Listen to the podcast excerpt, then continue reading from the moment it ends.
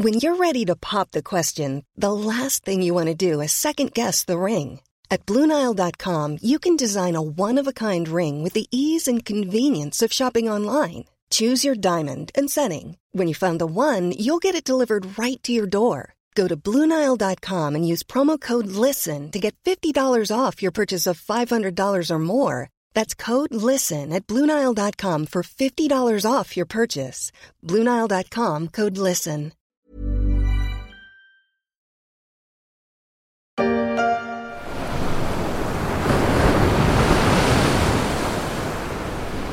Cap au sud, vers un rocher célèbre.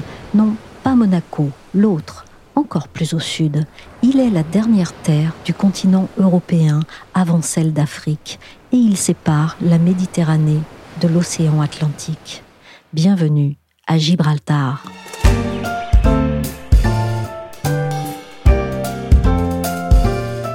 Je suis Michel Varnet, vous écoutez La Story, le podcast d'actualité des échos, et pour ce dernier épisode de la série sur les enclaves stratégiques, on descend en Andalousie, mais dans un territoire britannique qui entend bien le rester. Le fameux explorateur Jacques Cousteau a découvert cela alors qu'il plongeait au niveau du détroit de Gibraltar. Les couches d'eau au niveau salin distinct étaient comme divisées par un film transparent et chaque couche a sa flore et sa faune. J'ai toujours entendu dire qu'à Gibraltar, on voit les eaux de la mer Méditerranée et de l'océan Atlantique de couleurs différentes. Elles se touchent sans se mélanger. Je serais bien curieuse de le constater, mais apparemment, Gibraltar, encore faut-il y arriver. Bon, Gibraltar, il faut imaginer ce que c'est. C'est une péninsule très très petite, très étroite. Et il y a une seule voie d'accès. Cécile Thibault est correspondante des échos en Espagne. Alors évidemment, elle peut être parfois saturée. Spécialement euh, au moment où les 15 000 personnes qui sont euh, transfrontaliers, qui vont travailler tous les jours, se rendent euh, sur le rocher donc ça peut poser des embouteillages. C'est une petite route en chicane, il faut imaginer ce que c'est, une petite route en chicane parce que les voitures doivent passer au pas devant le poste de contrôle. Voilà, alors c'est une espèce d'angoisse locale parce que les gens qui vont travailler savent que ça peut durer une demi-heure, mais ça peut être l'enfer aussi. Et alors en plus, alors ils sont tous connectés à une application qui s'appelle euh, Gibraltar Frontier au Border, etc., etc., où ils peuvent contrôler un peu en, en direct comment fonctionne le, trafic.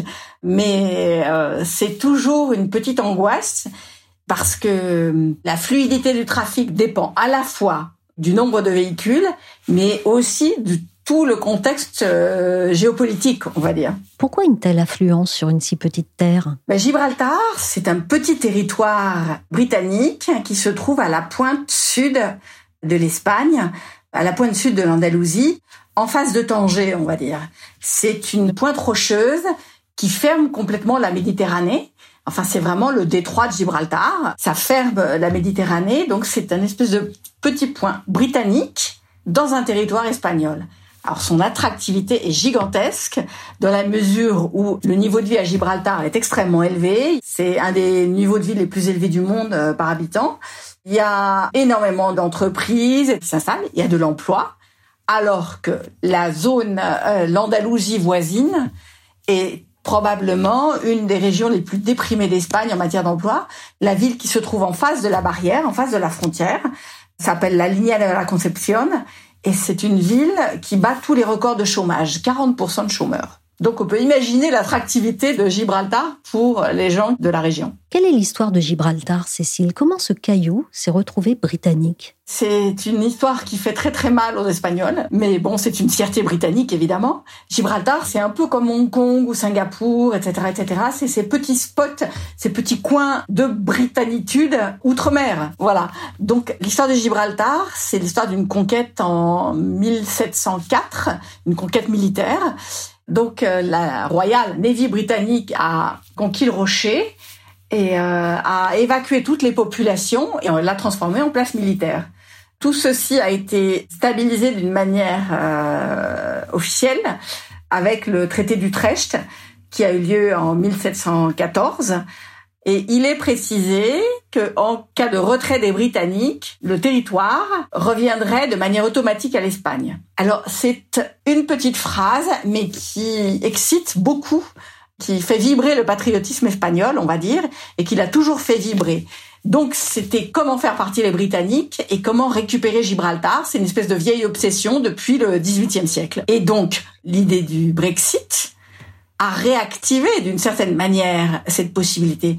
C'est quelque chose qui a fait beaucoup rêver euh, les Espagnols, les autorités espagnoles, certains partis politiques euh, en font leur cheval de bataille, etc. Enfin mais voilà, c'est un sujet qui titille beaucoup les Espagnols. Tito est historien et viscéralement gibraltarien. On l'appelle la porte du référendum, en souvenir du grand référendum de 1967 où nous avons dit que nous ne voulions pas être espagnols. Et vous ne voulez toujours pas? Pas question. Mes deux noms disent tout de moi. Je suis Valero Smith. Ma mère était anglaise et mon père avait des origines espagnoles. Alors que suis-je? Je suis gibraltarien.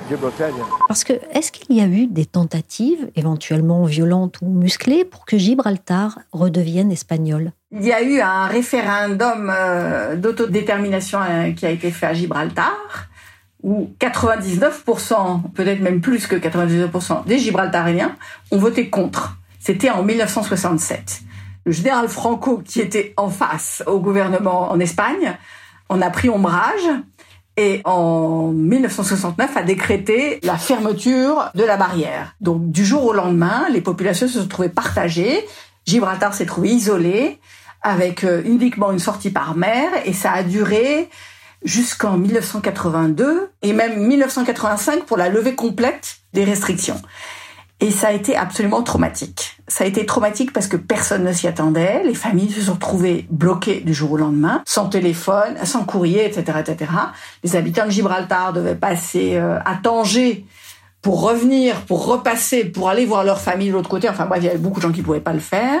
Ça a été une rupture sentimentale terrible. Et pour les familles, ça a été extrêmement traumatique. Enfin, les gens s'écrivaient pour se donner rendez-vous à la frontière pour montrer les enfants qui étaient nés aux grands-mères de l'autre côté. Enfin, et c'est quelque chose qui a énormément marqué le caractère euh, gibraltarien. Et d'une certaine manière, toutes ces déconvenues, toutes ces complications ont formé la spécificité de Gibraltar. Parce que au départ, c'était finalement une, une, base militaire avec quelques populations qui étaient au service de l'économie liée au, à la présence militaire. Et en fait, ce blocus, ce fait qu'il était impossible d'aller vers l'Espagne, ça a tourné Gibraltar vers la mer, ça a encouragé les liens avec les îles britanniques qui ont évidemment soutenu euh, à fond euh, la, la situation de Gibraltar euh, face aux dictateurs espagnols. Donc, toutes ces tentatives d'impressionner euh, les habitants de Gibraltar, on les ont en fait euh, tournés vers l'Angleterre. Les enfants sont allés dans des pensionnats anglais, ils ont eu des bourses pour aller dans les, étudier dans les universités. Et petit à petit, c'est presque dommage, on va dire, parce qu'aujourd'hui, une partie du charme de Gibraltar, c'était justement ce mélange un peu confus et informel entre des espèces de réflexes britanniques et puis euh, une imprégnation euh, andalouse. Et il y avait notamment une langue qui s'appelait le yanito, où alors on passait euh, dans la même phrase de, de l'espagnol à l'anglais d'une manière très simple. Donc c'est une identité extrêmement mélangée et en même temps très attirante parce qu'il y a à la fois les racines britanniques, euh, la proximité andalouse, mais aussi tout ce côté portuaire ces alluvions de passage qui peuvent être euh, le Maroc qui est très proche, ou les Maltais, euh, une population de commerçants indiens, euh, des Portugais. Il y a un côté extrêmement éclectique et méditerranéen. Quels sont les atouts stratégiques de Gibraltar? Qu'est-ce qui fait son pouvoir d'attraction? Gibraltar est une place financière très importante. Elle Beaucoup de banques, d'assurances y sont installées et maintenant des fintechs, beaucoup de start-up dans le sujet des crypto-monnaies. C'est un endroit qui est à la fois très actif, très innovant et qui bénéficie de certains avantages fiscaux par rapport à la Grande-Bretagne.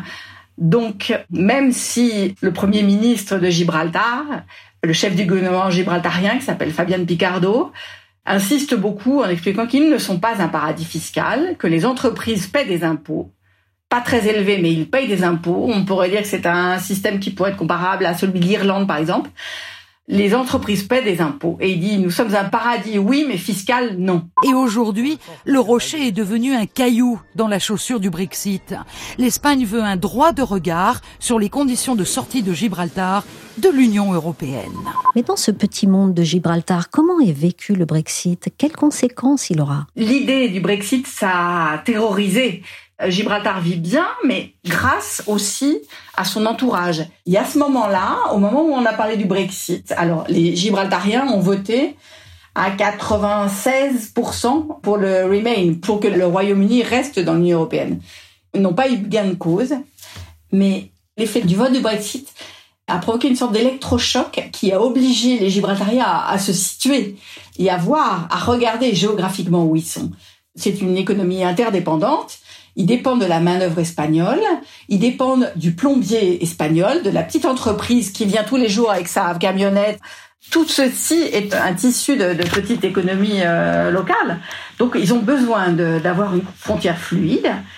Et euh, ce qu'il y a d'intéressant, c'est qu'en fait, pendant que Londres, Madrid, Bruxelles étaient en grande négociation, les entrepreneurs, les syndicalistes des deux côtés se sont unis pour monter un groupe transfrontalier pour aller défendre leurs intérêts communs.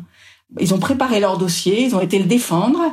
Ils ont décidé, et ça c'était très habile, ils ont dit nous on ne parlera pas de souveraineté, nous on parle des gens. On ne retirera pas nos convictions personnelles ni celles des gouvernements, mais nous, ici, nous parlons de la vie quotidienne, nous parlons de ce qui peut faire le bien-être social euh, de la région, dans une région en plus difficile. Donc c'est amusant parce que ils ont été parlés de choses concrètes. Ils ont défendu leur dossier et ils ont défendu cette fameuse euh, prospérité partagée. Ils ont réussi à mettre de côté la question des revendications territoriales et ils ont obtenu gain de cause, on les a écoutés. Et cette espèce d'avancée a débouché sur un accord qui a été euh, signé entre Madrid et Gibraltar il y a 18 mois, je crois, le 31 décembre 2020. Euh, voilà. Le problème, c'est que cet accord qui a été signé entre les Espagnols et Gibraltar doit être ratifié, doit être intégré dans l'accord général qui va être signé entre Bruxelles et Londres, donc entre le Royaume-Uni et euh, l'Union européenne. Et cet accord concerne aussi l'Irlande du Nord. Donc, en fait, Gibraltar, on nous dit tout est fait. Il reste quelques détails. Mais le problème, c'est tant qu'on n'est pas d'accord sur ce qui va se passer avec l'Irlande du Nord, on ne peut pas avancer. Voilà. Dans ce contexte, la démission de Boris Johnson est vue comment? Tout schéma nouveau à Londres complique les choses parce qu'on imagine que le moment ne va pas être pour Boris Johnson de signer un accord et de faciliter les choses pour l'Union européenne. Donc, cela signifie probablement encore un retard. Et ça fait trembler réellement. Euh, à Gibraltar, ça pose vraiment une angoisse parce que les gens se disent on nous a tellement dit que c'était fait à 90 ou 95 peut-être que ça ne se passera jamais finalement. Peut-être qu'on va encore se retrouver une autre fois avec une situation compliquée. Et le gouvernement gibraltarien travaille sur un scénario catastrophe. Enfin, il a un plan d'urgence qui pourrait être déclenché, enfin mis en œuvre plutôt, au moment où, serait bloquée la frontière pour pouvoir euh, faire un point aérien, enfin vivre une une expérience un peu Berlin, on va dire Berlin pendant la guerre froide, au moment du mur, enfin un point aérien pour nourrir Gibraltar euh, depuis la mer, quoi.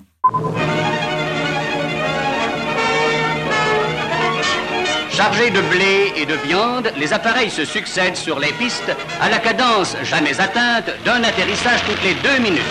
Pour la première fois dans l'histoire, une ville de 2 millions d'habitants voit sa consommation de charbon assurée par les airs.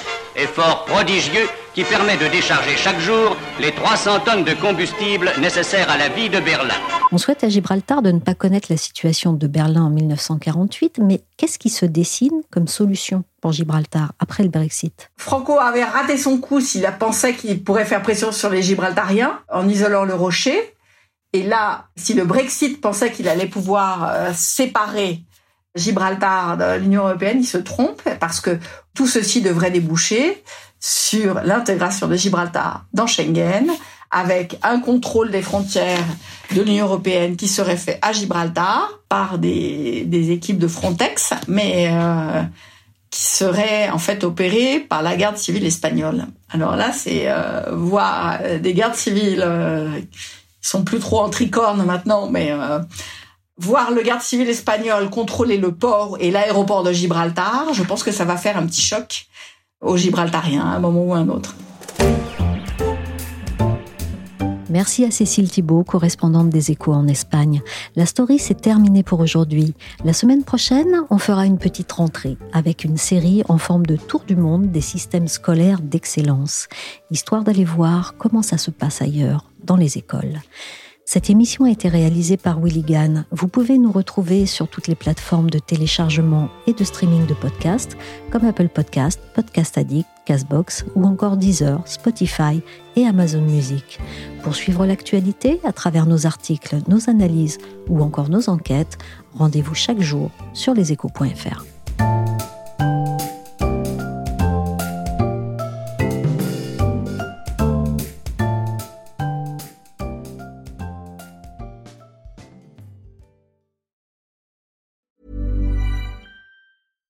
Mom deserves the best, and there's no better place to shop for Mother's Day than Whole Foods Market. They're your destination for unbeatable savings, from premium gifts to show-stopping flowers and irresistible desserts. Start by saving 33% with Prime on all body care and candles. Then get a 15-stem bunch of tulips for just $9.99 each with Prime. Round out Mom's menu with festive rosé, irresistible berry chantilly cake, and more special treats. Come celebrate Mother's Day at Whole Foods Market.